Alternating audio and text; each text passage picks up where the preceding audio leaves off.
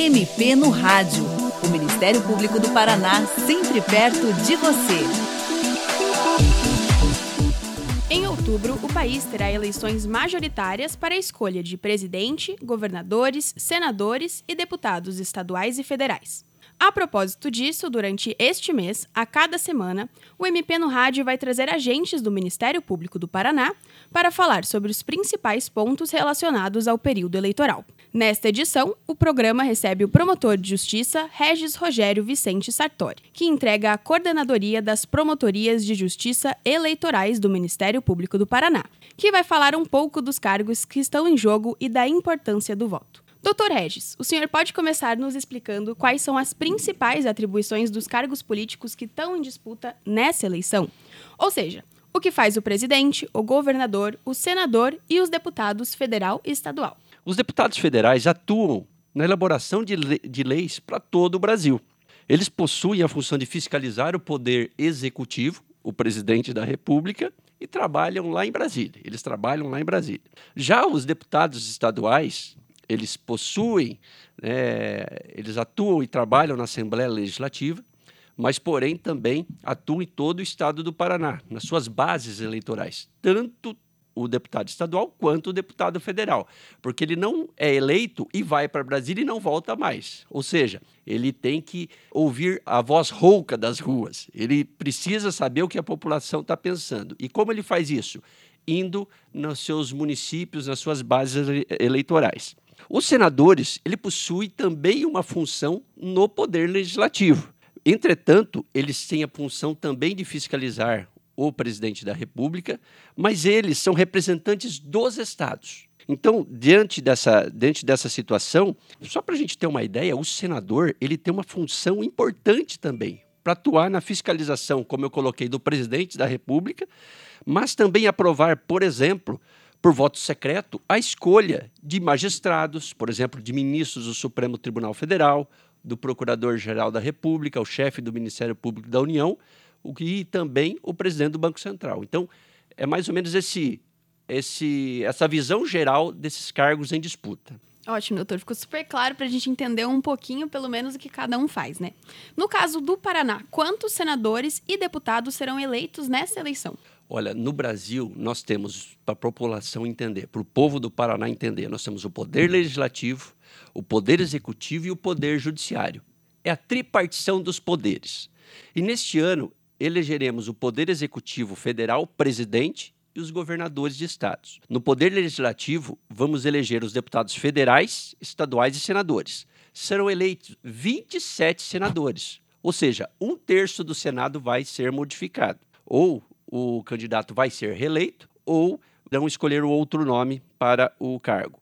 Na esfera estadual, aqui no Paraná, serão 54 deputados para um novo mandato. Então, no âmbito federal, o Paraná elegerá também 30 deputados. Olha, 54 deputados estaduais e 30 deputados federais que atuarão, atuarão lá em Brasília. Então, é uma eleição importante para o país.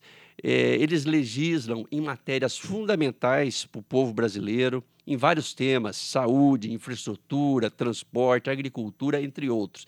Então, essa é a função do Poder Legislativo: legislar e fiscalizar. E existem também suplentes para senador e deputado? Quando que os suplentes assumem? Olha, sim, existem os suplentes de senadores e o suplente de deputado depende da coligação, depende da eleição mas existem. Os cargos de, de, suplente, por exemplo, de senadores e de deputados também, caso o deputado assuma, por exemplo, um outro cargo, por exemplo, de ministro ou secretário de Estado, assume o suplente. Então, o senador ele tem dois suplentes. Caso ele seja eleito e ele assuma um outro cargo, o suplente é chamado para continuar o seu mandato. Ótimo. E doutor, a gente falou das atribuições dos cargos em jogo na eleição, mas o Ministério Público também tem um papel importante nesse processo. O senhor pode explicar o que faz o Ministério Público Eleitoral? Para a população entender, o Ministério Público fiscaliza o cumprimento das leis, atua e acusa quem pratica crime e pede absolvição caso não tenha configurado aquele crime, mas essa é a função principal principalmente na área criminal. Ele acusa quem pratica crime.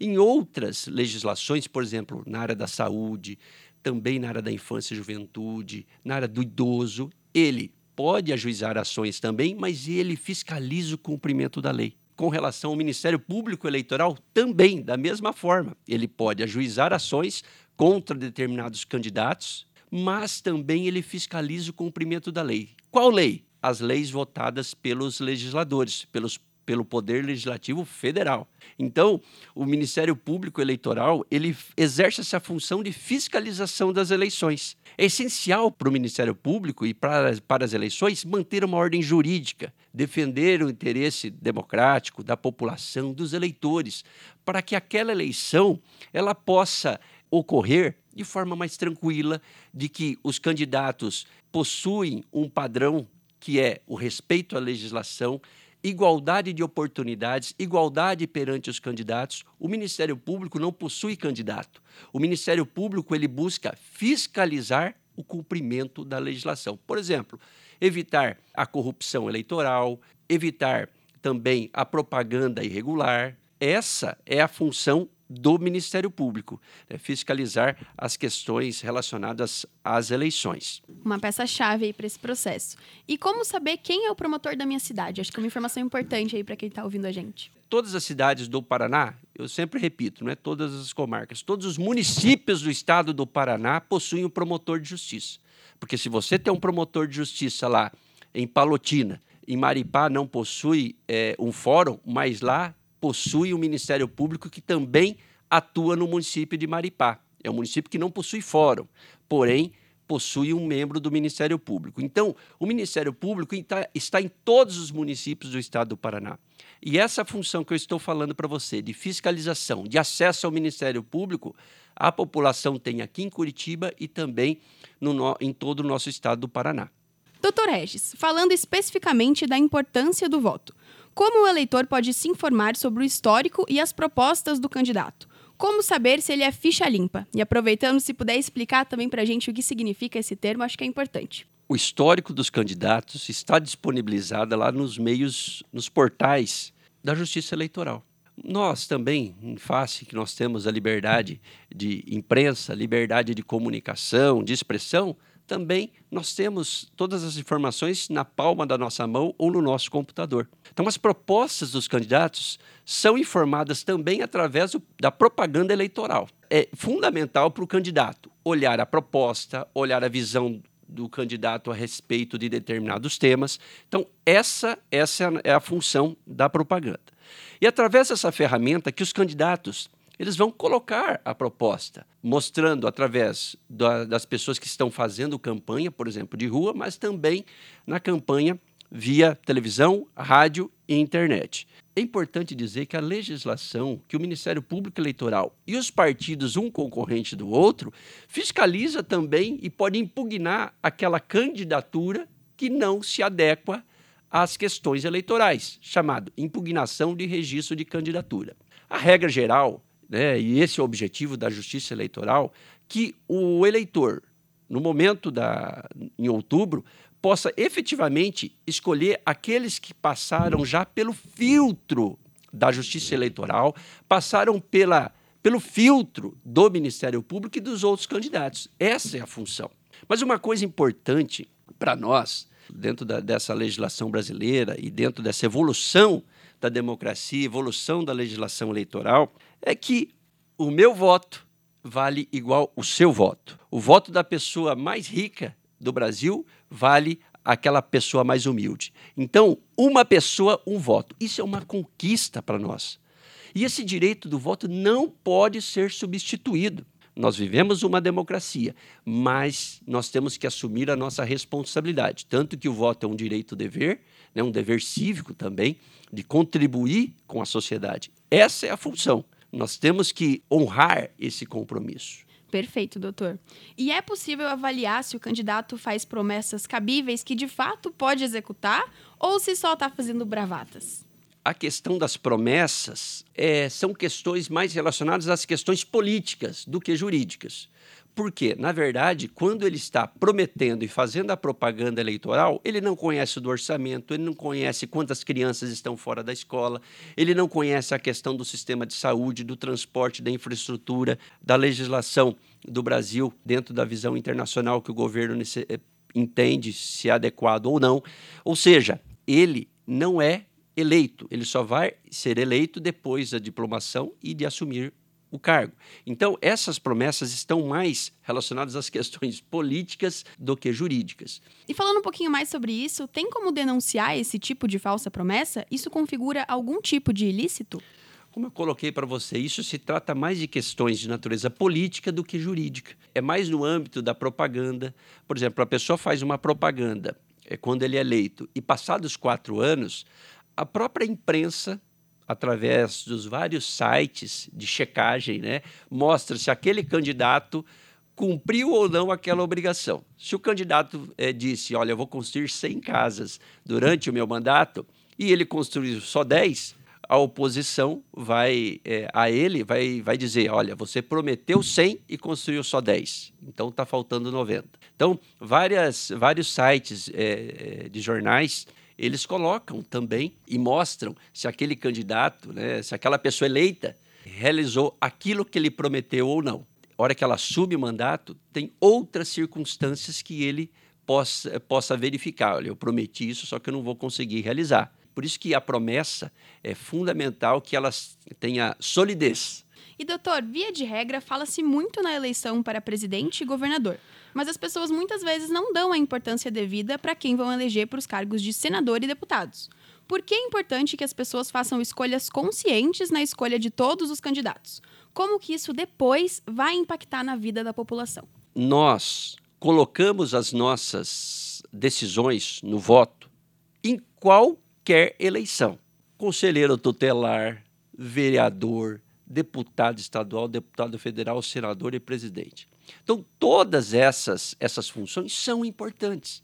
Parece que uma é mais importante que a outra, mas a função do conselho tutelar que atua ali no Cajuru ou que atua num bairro de Umuarama, ele é importante para a sociedade. Ele é importante para a população. O vereador que vai legislar sobre assuntos de interesse local do seu município.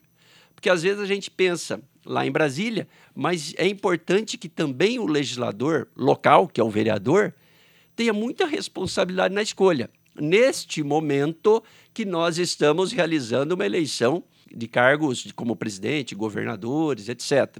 É importante também, e daqui a dois anos e meio nós teremos também eleição para prefeito e vereadores, a mesma lógica a população que escolhe o seu representante, não é o Estado que escolhe para você, é você que escolhe quem da sociedade exercerá aquele cargo. Existe a legislação e o senador, o deputado, ele não tem só a obrigação de modificar é, ou fazer uma nova legislação, mas aperfeiçoar aquela que está em vigor. Então, esse, só para a população entender, para o povo entender, pessoal, isso é importante, isso é fundamental para nós. A gente vê, vive dentro de uma democracia, de um Estado democrático de direito. Então, isso é importante para as pessoas que estão nos ouvindo em todo o estado do Paraná, que eles tenham essa visão. Escolha a pessoa, a pessoa que irá te representar, escolha aquelas, aquela pessoa que está próxima ou dentro da sua região, escolha aquela pessoa que pode efetivamente representar o seu entendimento, a sua visão de vida. Perfeito, doutor. Muito grata pela sua participação no programa de hoje. E você, ouvinte, também pode participar do MP no Rádio. Envie seus comentários e sugestões pelo e-mail mpnoradio.mppr.mp.br ou pelo telefone 41 3250 4469. O programa desta semana teve produção e apresentação de Luísa Mainardes e edição de Patrícia Ribas. Até a próxima. Você ouviu MP no Rádio, uma produção da Assessoria de Comunicação do Ministério Público do Paraná.